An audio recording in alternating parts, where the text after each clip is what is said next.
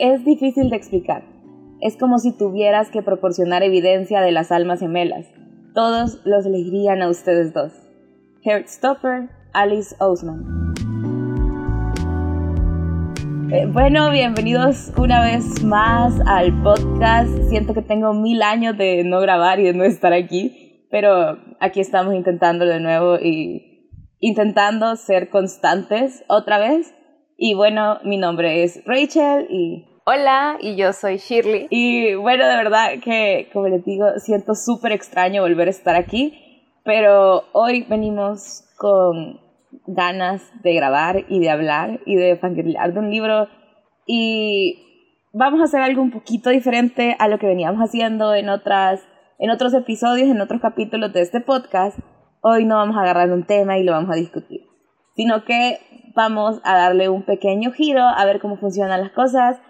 Y hoy yo traigo preparada una historia, un libro, un resumen. Así que les digo desde ya que esto va a ser una zona completa de spoilers. Y si aún no han visto o leído el libro o la serie de la que vamos a hablar, eh, pueden ir a verla o a leerla y después regresar.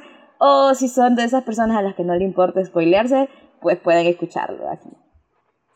Y bueno, sin más que decir, hoy vamos a hablar de Heartstopper de Alice Ousman, que es una novela gráfica que llegó a publicarse en físico, pero que empezó a publicarse en Webtoon, en la del área de Canvas.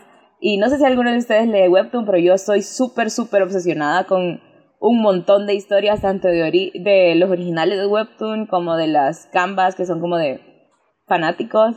Y bueno, así que vamos a hablar de esta historia que le robó el corazón a un montón de gente. Y vamos a ver si me lo roba a mí también, porque escucho tanto de, este, de esta adaptación de, de este Webtoons que me da muchísima curiosidad saber de qué tratan, ¿no? Los personajes que lo envuelven. Entonces el día de hoy yo voy a estar como la observadora o la cliente que quiere comprar un producto pero no sabe qué contiene. Vamos a ver si, si nos convencen. ok, vamos a ver si soy capaz de hacer que te den ganas de leer esta novela gráfica o de ver la serie incluso. Todo es válido. Así que bueno, vamos a empezar y vamos a leer primero la sinopsis del libro, la sinopsis oficial, y empezamos. Dos chicos se conocen se hacen amigos, se enamoran. Pero, ¿por qué nos empeñamos en hacer complicadas las emociones más sencillas?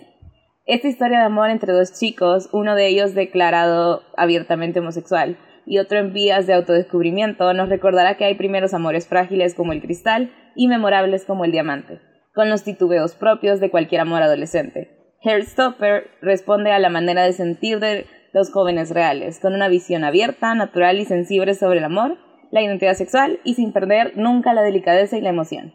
Quisiera como descubrir más de cada uno de los personajes porque sí, siento que es como un libro típico, ah, sabes, en esa fase de, la adolescencia, que estás descubriendo quién eres, qué, quieres, qué te gusta.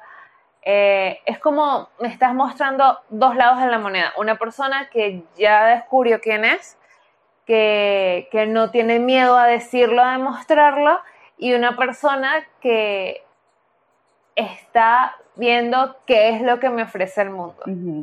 Sí, aunque ahora que vamos a pasar como a la historia más larga, más abierta del libro, eh, nos vamos a dar cuenta de que realmente no es como tan sencillo toda esa parte, porque sí, eh, Charlie, que es, eh, ya lo aceptó, pero Nick todavía está descubriéndose a sí mismo, pero es un proceso complicado para ambos el hecho de el hecho de poder actuar como realmente son frente a los demás, en especial, bueno, en el contexto en el que vamos a ver adelante.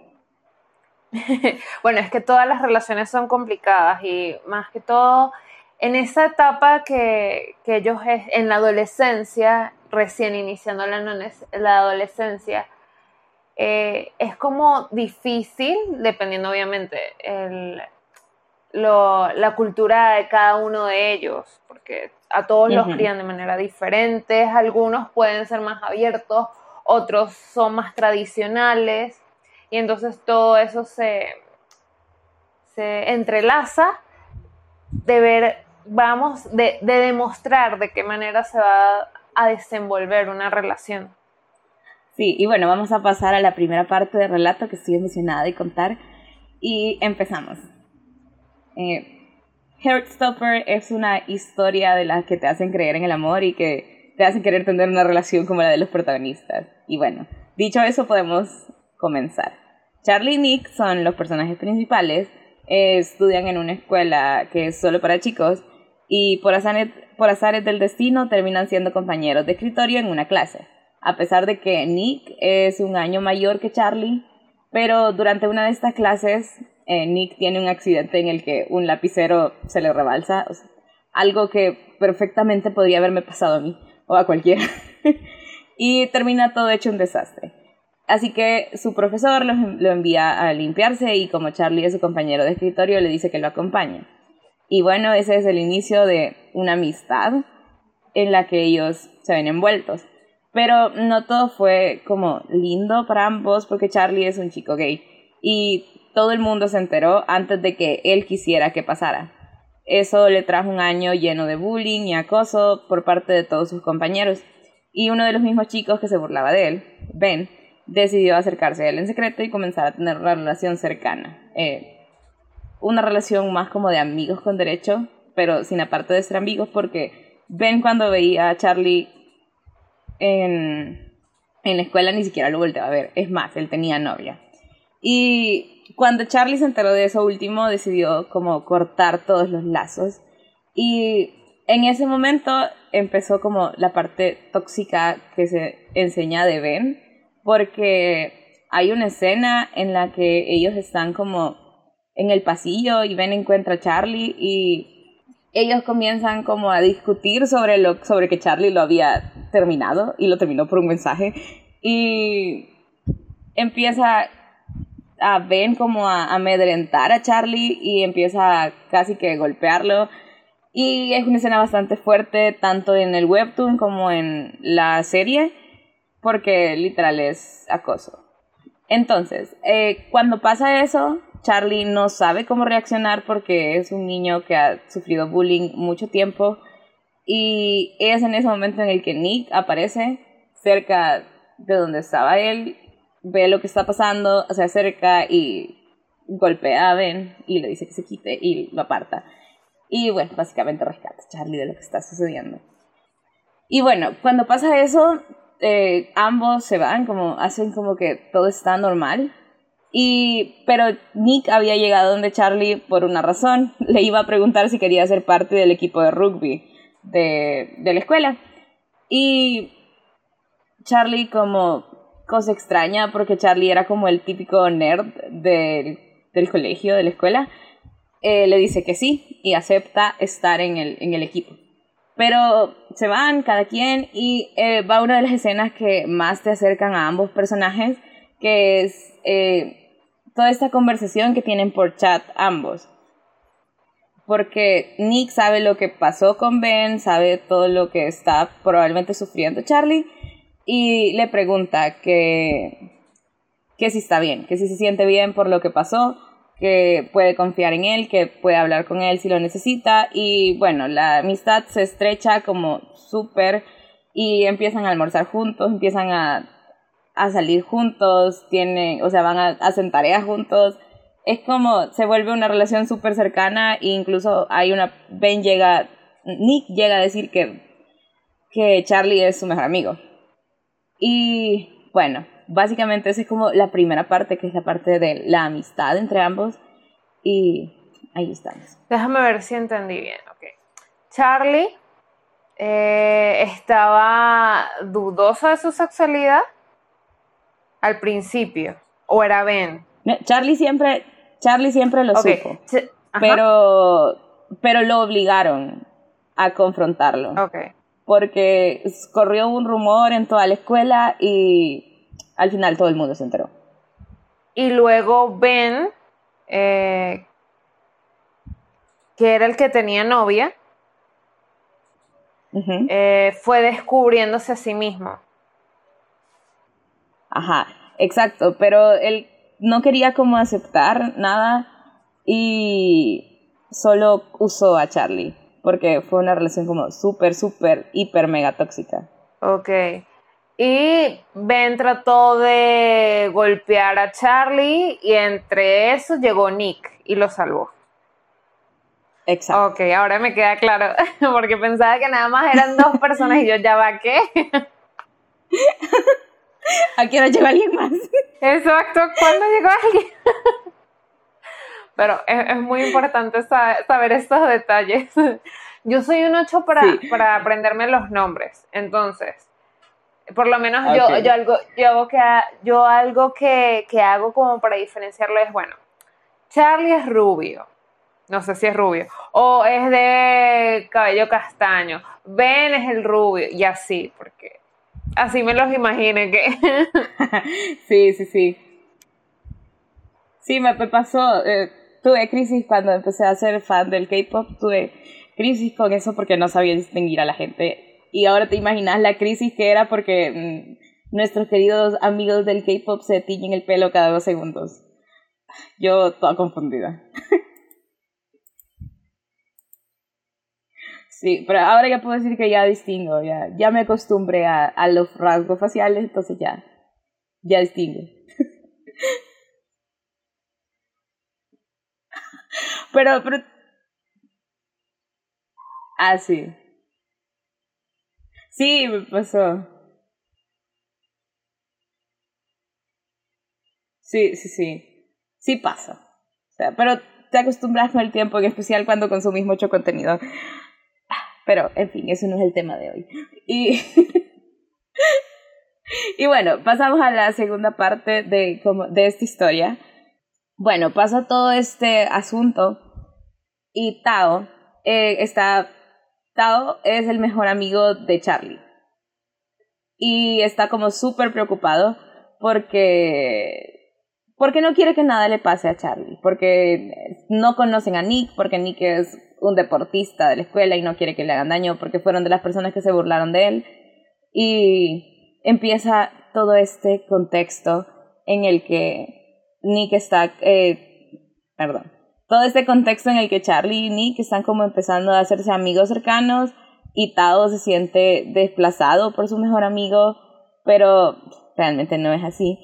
Pero, ajá, Tao empieza a preocuparse y él a su vez tiene una historia secundaria en la que en la que en su grupo de amigos él también está involucrado con alguien más, pero nos vamos a enfocar en la historia de Charlie y Nick. Y bueno, comienza esta amistad. Tao está súper preocupado por Charlie, pero a Charlie no le importa y dice, no, yo voy a seguir aquí. Y comienzan a salir, comienzan a estar en casa, eh, comienzan a hacer tareas juntos, eh, y esta amistad como súper, súper cercana, eh, en la que ya conocen a sus familias, a todo. Y, pero aún así, ni Nick conoce a los amigos de Charlie, ni Charlie conoce a los amigos de Nick. Y es ese momento en el que Nick empieza a dudar y empieza a preguntarse si realmente ve a Charlie como su amigo y empieza toda esta parte de descubrimiento a sí mismo y todo lo que tiene que ver con eso.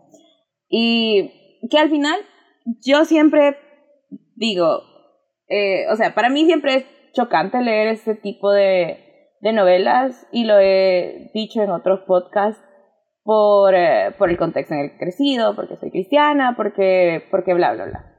Pero al final siempre es importante como saber que los libros simplemente retratan aspectos de la realidad que los autores ven. Y Nick comienza a tener toda esta etapa de de dudas sobre sí mismo, sobre qué es lo que está pasando, sobre qué es Charlie para él. Y entablan esta relación y Nick está súper confundido. Y pasa una. pasa un tiempo en el que ellos son amigos y luego hay un. uno de los amigos de Nick tiene una fiesta de cumpleaños como súper grande. Es más, en el libro hasta hacen la broma de que eso, esa fiesta debería de haber sido eh, transmitida por eh, Sweet Sixteen de MTV y, y pasa todo esto y Charlie, Nick decide invitar a Charlie a la fiesta, pero en esa fiesta iban a estar todos los amigos de Nick. Y bueno, pasa todo eso, llegan, incluso los papás de Charlie le dicen que cualquier cosa que suceda puede hablarles y decirles que lo vayan a recoger si lo empiezan a molestar o algo del estilo. Y Charlie solo dice, voy a estar con Nick, no hay problema. Y van a la fiesta y cuando están ahí todo el mundo empieza a saludar a Nick y Charlie entra, no entran juntos, y Charlie entra y empieza a buscar a las personas que conoce que es solo Nick, porque no se llevaba con nadie de los demás y su único otro amigo era Tao, que evidentemente no fue invitado a la fiesta. Y Nick decide pasar todo el tiempo con Charlie y casi que olvidarse de sus otros amigos.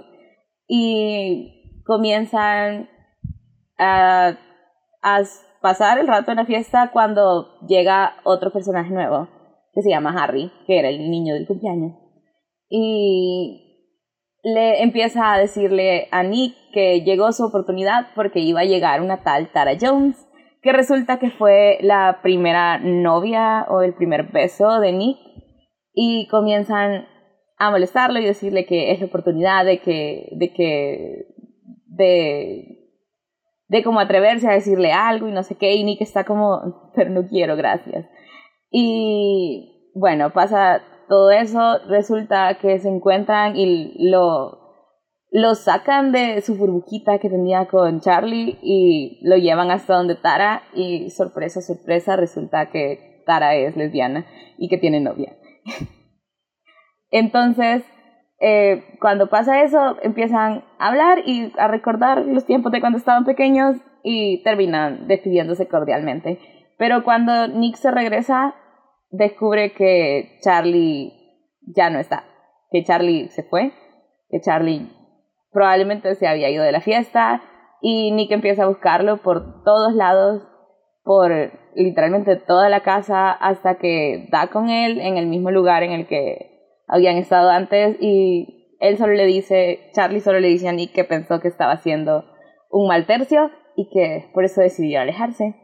Y Nick le empieza a decir que no, que nunca sería un mal tercio y deciden irse a, otro lugar como en el que estuviera como más silenciosos.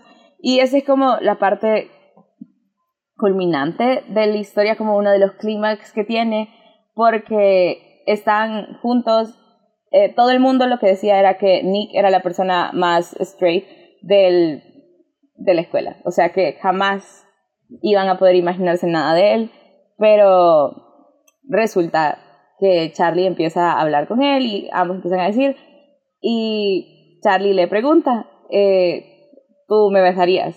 Y Nick le responde, no lo sé, y terminan besándose. Y allí termina la tercera, la segunda parte de la historia. Ajá, para aclarar, la serie está, o sea, ¿la adaptaron nada más el primer tomo o el, el primero y el segundo? Realmente no sé cómo están divididos los tomos en físico, pero la serie llega hasta la tercera parte de la historia de Webtoon, la, de la que está publicada en Webtoon. Eso sería el tercer tomo. Ajá, más o menos, pero creo que no están divididos así en, en los libros. Creo que son un poco más largos los, las publicaciones en físico. Creo que estos tres son la primer, el primer tomo, pero no estoy segura, puede que esté mintiendo. Ay, Dios mío. Bueno, bueno tengo muchísima curiosidad. Ahora estoy así como que la niña dentro de mí está saliendo y dice, Nick, Charlie, Ben, Tao, ahora Harry. Pero lo importante son Nick y Charlie. Ok, Nick y Charlie.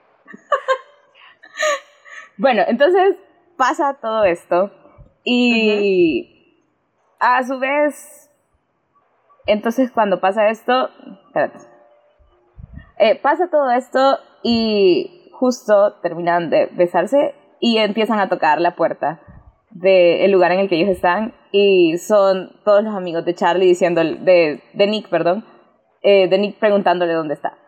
Y Nick está como de, entra en crisis, en una crisis total, y se levanta y se va. Oh. Y deja a Charlie ahí, sentado, esperando. Entonces en ese oh. momento eh, Charlie se pone a llorar y decide hablarle a su papá y decirle de venir a traerme y se va de la fiesta. Y pasa la noche y el siguiente día, em, y el siguiente día creo que era, se supone que era fin de semana porque Charlie tenía que irse a visitar a su abuela y estaban a punto de salir de la casa como toda la familia cuando alguien llegó a tocar la puerta y resulta que en plena lluvia en medio de la ciudad Nick había ido corriendo hasta la casa de Charlie para pedirle perdón por todo lo que había pasado la, noche, la noche anterior. Pero aquí viene el oh. plot twist. Porque resulta que, o sea, Nick era lo que digo, eh, todo el mundo decía que Nick era la persona más straight de, que conocían. Y que era imposible que, que en algún momento llegara a tener un novio o algo así. O, pero por todo eso que la gente pensaba, porque era el capitán del rugby, porque sus amigos eran medio extraños, eh, Nick le dice a Charlie que sí pueden mantenerlo en secreto. Y entonces lo que todo el mundo pensaba ahí era como se repite la historia. La misma historia que fue con Ben al principio, excepto que Nick no es tóxico. Pero le pide que lo mantengan en secreto hasta que él esté listo, lo cual es completamente válido. Y, pero, ajá, conociendo el background de Charlie, sí fue como un punto complicado de la historia. Pero Charlie acepta y dice que sí, que no hay problema. Y la historia avanza y ellos continúan saliendo sin que nadie más se entere. Y luego llega el cumpleaños de Charlie. Y Charlie decide invitarlo a su fiesta a la que iban a ir sus mejores amigos que eran eh, Tao, que ya te había mencionado, eh, y otros personajes que ahorita no vamos a hablar de ellos. Y Charlie decide invitarlo, Nick va a la fiesta, eh, un boliche, y se lo pasan súper bien, pero a todo esto la gente sigue pensando que ellos son amigos. Y, y todo, pero Tao como buen mejor amigo ya huele que algo está pasando ahí. Y decide confrontar a Charlie y preguntarle qué le pasa, que, que se aleje de él porque solo lo van a dañar, porque, bueno, todo lo que sabemos, que podría decirle un mejor amigo a Charlie. Y, pero Charlie empieza como a discutir con Tao y le dice que no, que ni que diferente y, y bueno, pasa todo esto, todos siguen como igual, Tao y Charlie están como medio enojados pero es, es momento en el que Charlie como que se da cuenta de que Nick realmente no quiere que los demás se enteren, porque puede que porque no esté listo, puede que porque simplemente no quiere. Entonces es esa crisis como dentro de Charlie. Pasa eso, Charlie y Tao quedan como medio peleados de... Así de pelea del el mejor amigo que le dice algo al otro y que no hace caso. Y bueno, continúa la fiesta y terminan y cada quien va para su casa y, todo normal. Pero en ese momento, eh, como que Nick se da cuenta de que Charlie ya lo incluyó en su grupo de amigos y él decide que también va a ser una buena idea incluirlo en el grupo de él. Y decide invitarlo a una salida con todo el equipo de rugby, que son sus amigos más cercanos. Pero ellos eran los mismos que molestaban a Charlie eh, el año pasado en la historia, cuando empezaron a correr todos los rumores sobre él.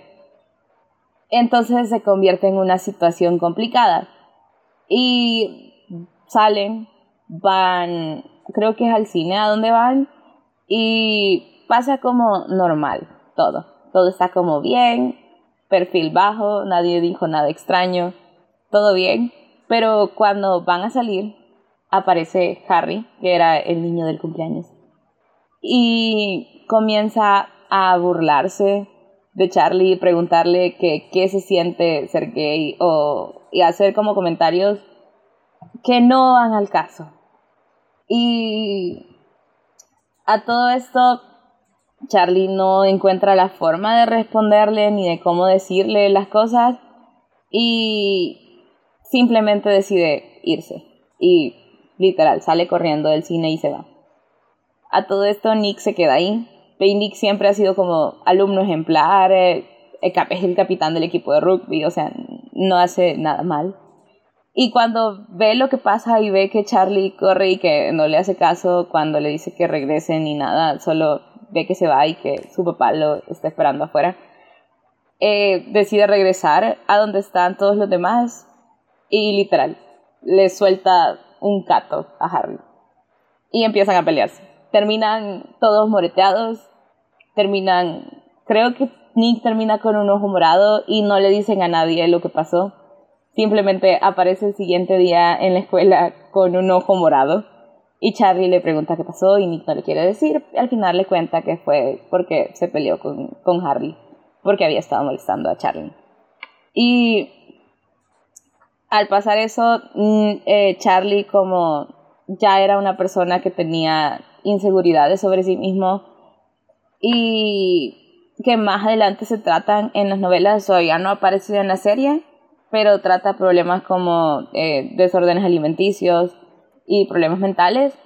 Entonces, al pasar por eso, al Charlie ser una persona ya susceptible a las críticas, eh, empieza a sentir que desde que Nick está con él, todo ha cambiado para Nick y que simplemente le trajo cosas malas, que nada de lo que él hace está bien y empieza a sugestionarse el mismo y comienza a querer alejarse. Y para hacer corto el cuento, Nick empieza, Nick le dice que no, que, que nada que ver, que todo está bien, que, que él está ahí porque él lo decidió y que no es culpa de Charlie todo lo que hace. Y, y bueno, al final deciden continuar con su relación eh, y la historia termina, o esta parte de la historia, porque todavía continúa, eh, termina con Nick sentado con Charlie diciéndole que ya está listo, que ya está listo para contarle al mundo eh, que ellos están en una relación.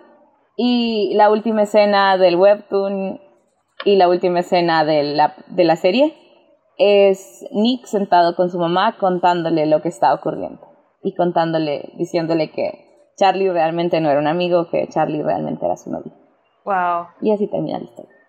Bueno, al principio cuando me empezaste a contar, yo lo primero que dije fue, pobre Charlie, ya Nick le salió igual que Ben, no puede ser.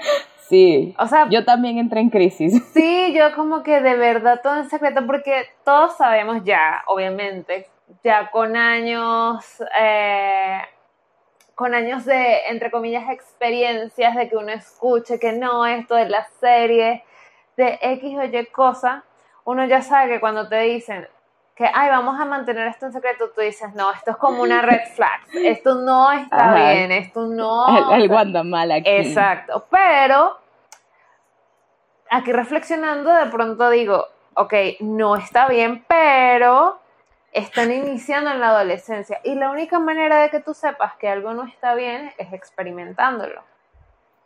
y, de eso, y de eso me estás hablando eh, tanto en, en, el webtoon como en la serie es la etapa de descubrimiento, es la, es la etapa en donde se va experimentando quiénes somos, qué queremos, cuándo lo queremos, cómo lo queremos, qué nos hace feliz, qué no. Y me encanta mucho que por lo menos Nick, que es como, sabes, el que me imagino que saca las mejores calificaciones, el presidente de la clase, el líder del equipo, eh, ¿sabes? Todo ha sido él, él lidera, él lidera, él elige, él escoge. Y cuando sintió o vio a Charlie envuelto en todo eso, dijo, oye, a algo, algo de lo que vio o lo vio a él, lo tocó, lo tocó en, el corazón y dijo, voy a acercarme a él porque él lo necesita. Y sin darse cuenta, él también lo necesitaba. O sea, eh, él estaba pasando por situaciones tal vez no similares, pero sí de repercusión. Y se sintió identificado. Ajá. Y poco a poco fueron, bueno, como, como cualquier relación humana, poco a poco vas interactuando con esa persona, vas creando vínculos y claramente si ya está creciendo la amistad, entre comillas, indudablemente va a salir tu lado protector. O sea, te estás metiendo con él, no te, metes no te vayas a meter con él porque yo lo quiero cuidar, lo quiero proteger. Y sí, en especial porque siempre se han jugado esos dos roles eh, a lo largo del libro. El hecho, el hecho de que Nick es una persona pequeña con. Nick, perdón, eh, Charlie es una persona pequeña con inseguridades que ha sufrido. Y Nick tiene este chip de eh, príncipe encantador que tiene que proteger a los demás. Entonces ya sé quiénes son en la serie. Charlie debe ser el, el chico cabello castaño, bajito. Y Nick debe ser el chico alto rubio. Sí, ellos son. Ok. es que es el prototipo, el chico encantador, el de su clase, el líder del equipo de rugby, es alto, rubio, acuerpado, es él. sí, sí, sí. Y me parece que la elección de personajes fue, del el casting fue perfecto. O sea, creo que no lo pudieron haber hecho mejor. Exacto. En especial porque es una novela gráfica. Y, a ver, yo soy fiel partidaria de que las adaptaciones no tienen que ser exactamente iguales a los libros, porque por algo son adaptaciones. O sea, no estamos viendo el libro tal cual, estamos viendo una adaptación del libro, que es lo que mejor se adapta a las pantallas. Y no todo tiene que ser exactamente igual, ahí hay licencias cinematográficas, así como hay licencias literarias. Pero al ser una novela gráfica, eh, no es lo mismo que en un libro escrito en prosa o en verso, porque aquí literalmente vemos a los personajes y los dos protagonistas son exactamente iguales a los dibujos. Perfecto. Fue una ardua selección entonces. Sí, lo hicieron sumamente bien. Y a mí la relación, o sea, regresando un poquito a lo que estábamos hablando, de ellos me pareció bastante, a nivel técnico, digamos, me pareció bastante, eh, me pareció súper bien desarrollada porque realmente se notan como los cambios, no solo en, porque nos dicen, ah, ahora son pareja, eh, sino por cómo, se, cómo son las interacciones, los diálogos que usan y todo eso, aparte de que reflejan realmente el comportamiento de una persona de 16 años o 15, no me acuerdo cuántos tienen, pero de un adolescente. Eh, no como en otras novelas o en otros libros o en otras películas, que yo digo, no está mal, pero que realmente ponen a alguien de 16 años actuando como si tuviera 27. O sea que es como ese sentido de, de empatizar con las personas que realmente tienen esa edad, no es como mucho, pero creo que tanto en el webtoon como en la serie sí lo lograron súper bien en esa, en, a, la, hora de construir los personajes. Wow. Me, me gusta mucho que, que, se hayan apegado tanto a la historia, como bien dijiste anteriormente, y al, al al perfil que ya se tenía en el webtoon.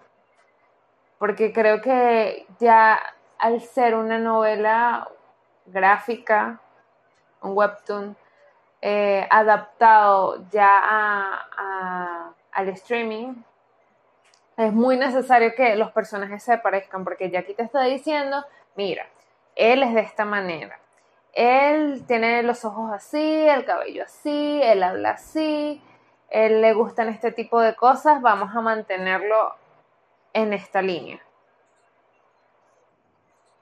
Sí. Sí, eh, también influye que la autora estuvo como bastante involucrada en todo el proceso de la serie. O sea, desde que inició hasta que terminó. Incluso separó el, el webtoon. O sea, porque ahorita ella sigue publicando el webtoon. Como te digo, más adelante se empiezan a tocar temas delicados como lo que te digo, eh, trastornos alimenticios, problemas mentales. Y esos son en las siguientes partes del webtoon que todavía no han llegado a, a, la serie, que por eso decidí cortar aquí, porque es literalmente donde corta la serie. Y, incluso cuando empezaron a todo este proceso de casting, de grabaciones, eh, el webtoon dijo, eh, vamos a parar aquí y vamos a esperar a terminar todo esto. Y cuando se lanzó la serie, fue cuando empezó a, a publicar de nuevo. Qué chévere. ¿Qué consideras, ya, ya que estás tan familiarizada con, con este webtoon y un poco con la serie, qué consideras que es lo que las personas tienen que tener en cuenta cuando lo, lean o lo vean esta, esta serie de Netflix? Creo que más que todo quitarse los prejuicios, porque es una serie que retrata diversidad, e, es una serie que retrata diversidad en todos los sentidos, o sea, tanto de eh, de etnias, de razas, de diversidad sexual, de género, de, de todo. O sea, literalmente, eh, ahorita te he contado la historia principal, que es la de Nick Charlie. Pero alrededor también está la historia de Tara, la historia de Tao, que Tao es, eh, tiene descendencia asiática, Tara tiene descendencia afroamericana, eh, todas estas ramas, o sea, no simplemente se enfoca en, en, sexualidad, que podríamos decir que estamos un poco más acostumbrados a, ver como esa diversidad, porque se han, eh, no digo normalizado, porque no es así, pero se ha visibilizado un montón en estos últimos tiempos, pero eh, literal, retrata diversidad en todos los ámbitos. Entonces, quitarse esos prejuicios y decir, la voy a ver y voy a disfrutar y voy a entender qué es lo que pasa con otras personas, aunque estas personas sean diferentes a lo que yo soy. Bueno, definitivamente creo que esta es una serie que vale muchísimo la pena, la pena tener nuestra lista de Netflix ya agregada. De, necesitamos verla. Sí. Pero como bien dijiste, hay que ir con una mente totalmente abierta y dejar que la autora y los guionistas de la serie y los directores nos cuenten su versión, la versión de los personajes. Bueno chicos, recuerden que nos pueden encontrar en nuestras redes como el Teorema de los Libros en Instagram y en TikTok. En Twitter somos el Teorema de los Libros L y nuestro blog es el teorema de los libros.blogspot.com. Sí, gracias por estar aquí un episodio más. Y bueno, recuerden que pueden escucharnos en su plataforma de podcast favoritos, ya sea en Spotify, en Anchor, en, en Google Podcast, en Apple Podcast y en todos lados nos van a encontrar como el teorema de los libros. Nos escuchamos en el siguiente capítulo. Bye bye.